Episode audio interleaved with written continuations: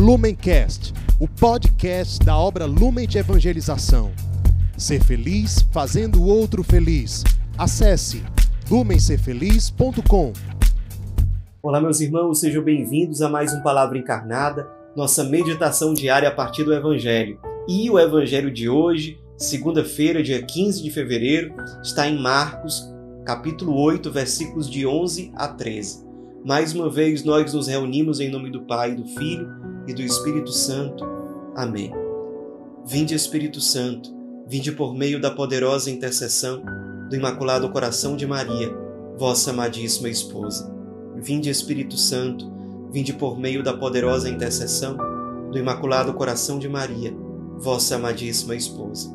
Vinde, Espírito Santo, vinde por meio da poderosa intercessão do Imaculado Coração de Maria, vossa amadíssima esposa. Diz o Evangelho de hoje. Naquele tempo, os fariseus vieram e começaram a discutir com Jesus, e para pô-lo à prova, pediam-lhe um sinal do céu. Mas Jesus deu um suspiro profundo e disse: Por que esta gente pede um sinal? Em verdade vos digo, a esta gente não será dado nenhum sinal. E deixando-os, Jesus entrou de novo na barca e se dirigiu para a outra margem. Pessoal, o fim do evangelho de hoje é algo irônico. Porque os fariseus, eles vão atrás do Cristo e para pô-lo à prova, no meio daquela discussão ali que eles estavam travando com Jesus, eles dizem: "Pois então nos dê um sinal". Como quem diz: "Olha, se você mostrar um sinal extraordinário, nós vamos acreditar nas suas palavras. Faça agora aí alguma coisa extraordinária. A ironia é que os fariseus não perceberam que o grande sinal é o próprio Cristo. O grande sacramento é o próprio Jesus Cristo, Deus feito homem, que está ali diante deles. E eles não conseguem perceber. Eles não têm humildade para se abrir a essa verdade. E qual é a ironia com a qual termina o evangelho de hoje? É que o evangelho de hoje termina dizendo que Jesus Cristo, ou seja, o sinal que estava ali diante dos fariseus, enquanto eles pediam sinais, ele, o sinal entra na barca e se dirige para outra margem. Ou seja, eles estavam pedindo um sinal, o sinal estava ali diante dos olhos deles e eles não acolhem, e no final das contas o sinal se vai. Jesus Cristo é o grande sinal. Os milagres, as curas extraordinárias são, na verdade, setas que apontam para o verdadeiro e grande sinal, nosso Senhor Jesus Cristo. Para nós que somos do Lumen, o Cristo se apresenta de uma forma muito concreta e muito específica. Ele se apresenta, sobretudo, como Jesus crucificado, abandonado, presente nos mais sofredores. A partir desse encontro, nós ressuscitamos. Isso aqui significa uma coisa muito bonita que nós precisamos trazer para a nossa oração hoje. Quando nós vamos ao encontro do sinal, que é o Cristo, desses grandes sacramento, que é o Cristo, sacramento é sinal e instrumento. Ele é o sinal que revela o rosto de Deus para nós. Ele é o instrumento que nos leva ao seio da Santíssima Trindade, que nos leva à salvação.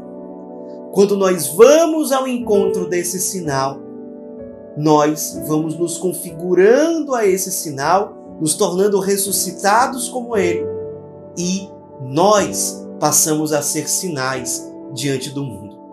É isso que os fariseus não entendem. Eles não são sinal para ninguém, quando deveriam ser líderes do povo judeu, referências, eles não conseguem ser sinal para ninguém. O sinal está diante deles mas porque eles têm um coração soberbo e cheio de si, eles não se abrem. Estão diante do sinal e pedindo: queremos sinais.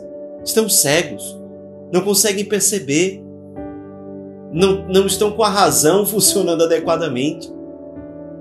O sinal vai embora evangelizar, se deixar encontrar por outras pessoas e eles ficam ali, parados, com o seu ressentimento, com o seu rancor, com o seu ódio em relação ao Cristo, em relação ao verdadeiro sinal que eles estavam buscando ou que eles estavam clamando. Quando nós nos encontramos com o sinal que é Cristo e nos deixamos transformar por Ele, nós nos tornamos sinais luminosos diante do mundo. Nós passamos a ser presença do próprio ressuscitado diante do mundo. E eu queria propor para a sua Lécio Divina hoje a seguinte pergunta: Que marcas você tem deixado por onde você passa? Isso mostra que você tem sido um sinal luminoso.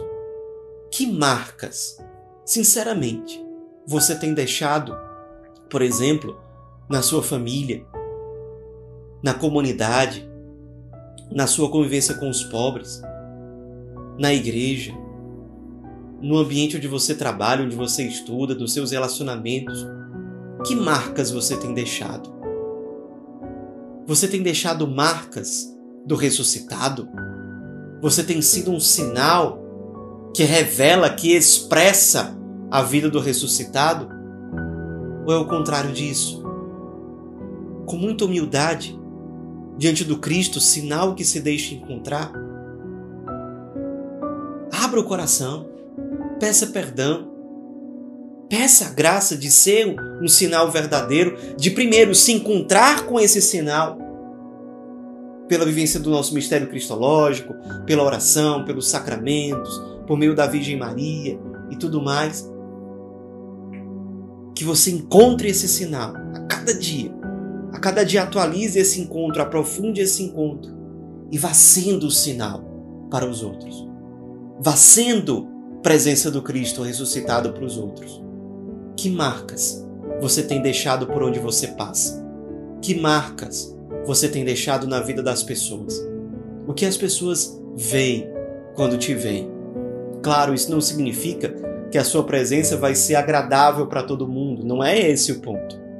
Porque a presença de Cristo, por exemplo, não foi agradável para os fariseus no evangelho de hoje.